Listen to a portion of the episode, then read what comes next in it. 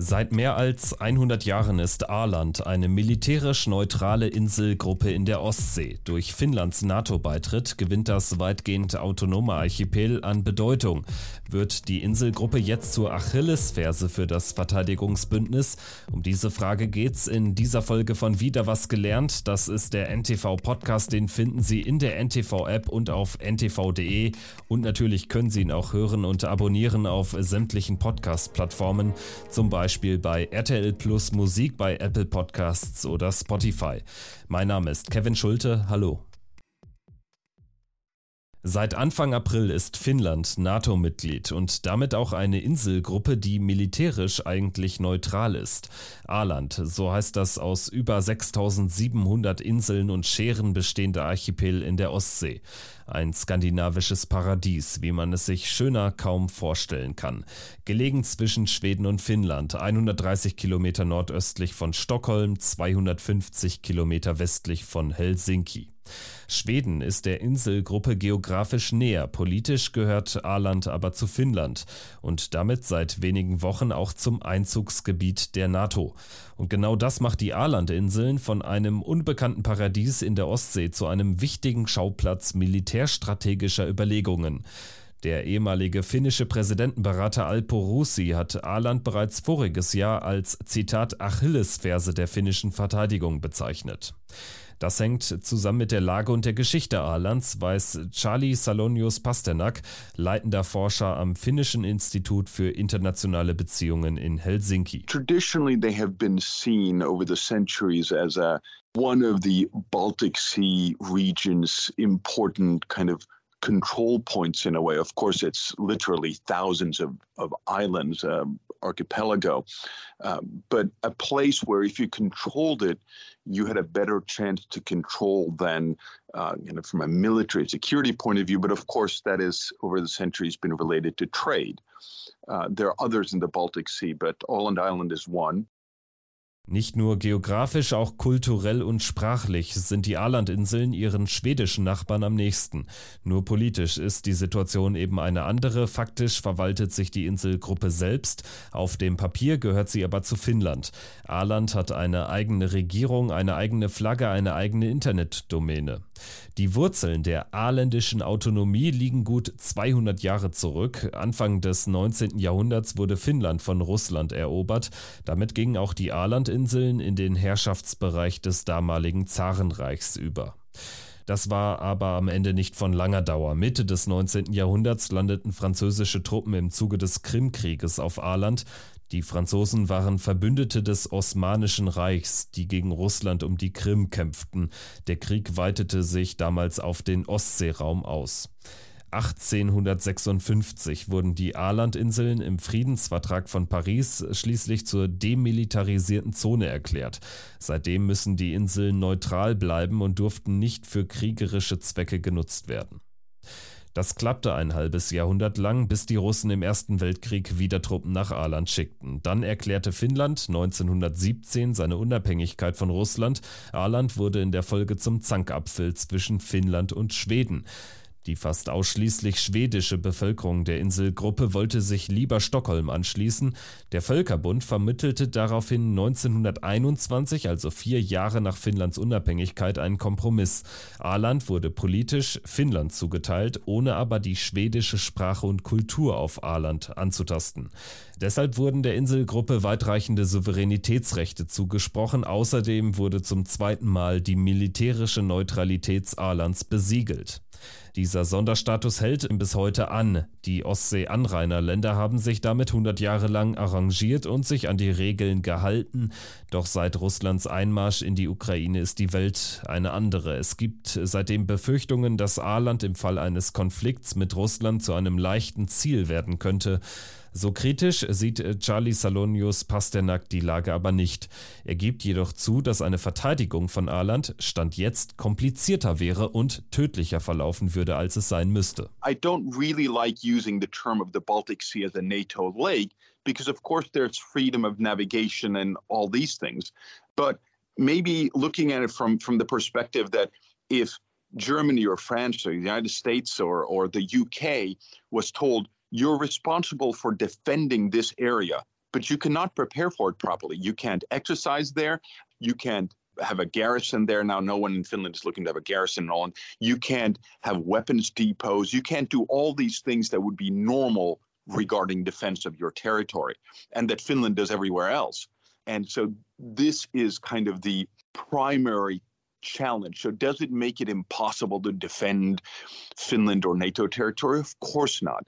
Does Finland recently with Sweden um, have in depth plans on how to do this? Of course we do. It's just a simple kind of principle and, in some ways, practical matter that as it stands right now, the defense of Åland will be more difficult and unfortunately likely more deadly than it would have to be. Es gibt keine militärische Infrastruktur auf Aland, keine stationierten Soldaten, keine Waffendepots. Trotzdem ist es nicht unmöglich für die NATO, die Inseln zu verteidigen. Finnland und Schweden hätten beide detaillierte Pläne aufgestellt für den Verteidigungsfall, so der Experte. Theoretisch könnte die finnische Regierung trotz Alands neutralem Status auch die Militarisierung der Inseln einfach beschließen. Der finnische Grenzschutz etwa, der auch auf Aland aktiv ist, könnte im Kriegsfall gemäß finnischer Verfassung unkompliziert wird dem Verteidigungsministerium unterstellt werden. Salonius Pasternak berichtet außerdem von einer informellen Reservistengruppe auf Aland. Etwa 2000 Insulaner hätten im Laufe der Jahre freiwillig Wehrdienst in der finnischen Armee geleistet. Sie könnten relativ schnell zu einer regulären Militäreinheit aufgebaut werden. So there would be multiple steps to be taken even before war to bolster Åland's defense. And the balance would always be is when do you kind of want to show your cards and raise your readiness? Because it would probably have consequences. Russia would, of course, criticize this, Finland, and by extension, NATO, for having militarized the Åland Islands and all. We have to remember that neither the Soviet Union nor Russia has actually ever agreed to the neutralization part of the Åland Islands in conflict. So Soviet Union and Russia want the Åland Islands to be demilitarized so you cannot make military preparations. But they have never agreed to the idea that in a crisis or war, they would not try to invade Åland. Weder die Sowjetunion vor 100 Jahren noch Russland als Nachfolgestaat nach Ende des Kalten Krieges hat dem Neutralitäts- und Demilitarisierungsabkommen für Aland je zugestimmt. Die strategischen Gründe dafür liegen laut Charlie Salonius Pasternak natürlich auf der Hand. Russland profitiert eben davon, dass Finnland, Aland selbst oder jetzt das NATO-Bündnis die Insel nicht militarisieren. Gleichzeitig würde Moskau selbst im Kriegsfall aber natürlich trotzdem versuchen, Aland einzunehmen. Genau deshalb steht der Sonderstatus der Inselgruppe aktuell mehr denn je auf dem Prüfstand. Vor einem Jahr waren 58 Prozent der Finnen in einer Umfrage für eine Militärpräsenz. Auf Aland selbst werden solche Überlegungen traditionell kritischer gesehen. Regierungschefin Veronika Tornroos sagte der AFP im letzten Jahr, das entmilitarisierte Aland sei ein Zitat stabilisierender Faktor im Ostseeraum.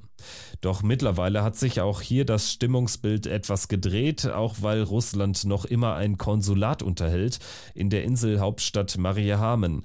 Der winzige russische Außenposten ist zu einem großen Thema auf Aland geworden. Seit Kriegsbeginn in der Ukraine machen die Bewohner immer wieder ihrem Ärger Luft mit Protesten und Plakaten vor dem Gebäude. It's one of the things that would be easy and quick for Finland to decide to just get rid of.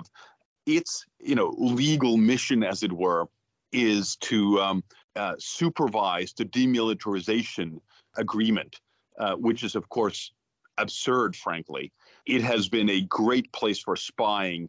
In the last years, no, um, not as a large spy station that that exists in embassies. The concern on the Finnish side is if you do this, how is Russia going to respond? Um, is it going to um, kick out the Finnish consulate in St. Petersburg, which is important for a number of reasons diplomatically.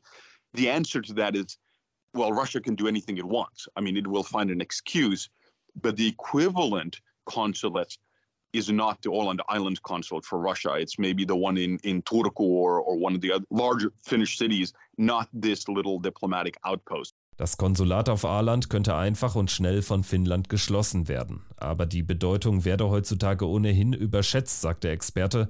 Es war in Zeiten des Kalten Krieges ein guter Ort für Spionage, aber mittlerweile wohnen nur noch der russische Konsul und seine Frau in dem Haus. Finnland befürchtet, dass Russland im Falle einer Schließung unverhältnismäßig reagieren könnte. Helsinki will nicht riskieren, dass zum Beispiel finnische Diplomaten aus St. Petersburg verwiesen werden. Salonius Pasternak geht davon aus, dass Finnland vorerst nichts am Status quo des Konsulats ändern wird, solange in der Ukraine der Krieg tobt. Durch den NATO-Eintritt Helsinkis ist das Verhältnis zu Moskau schon unterkühlt genug. Uh, my suspicion is that as long as a war rages in, in Ukraine, the Finnish political culture will probably seek to avoid raising this as a, as a large bilateral problem between Russia and Finland. Und ganz generell gäbe es deutlich größere Schwachpunkte auf NATO-Gebiet als Aland, ist Salonius Pasternak überzeugt. Trotz der neutralen Rolle der Insel hätten Finnland und Schweden eben über Jahrzehnte hinweg Verteidigungspläne für die Region ausgearbeitet. Und wenn jetzt bald auch noch Schweden der NATO beitritt, würde das die Sicherheit Alands noch einmal deutlich erhöhen, ist der finnische Verteidigungsexperte überzeugt. Das war wieder was gelernt über die besonderen Aland-Inseln in der Ostsee. Danke fürs Zuhören und bis zum nächsten Mal. Tschüss.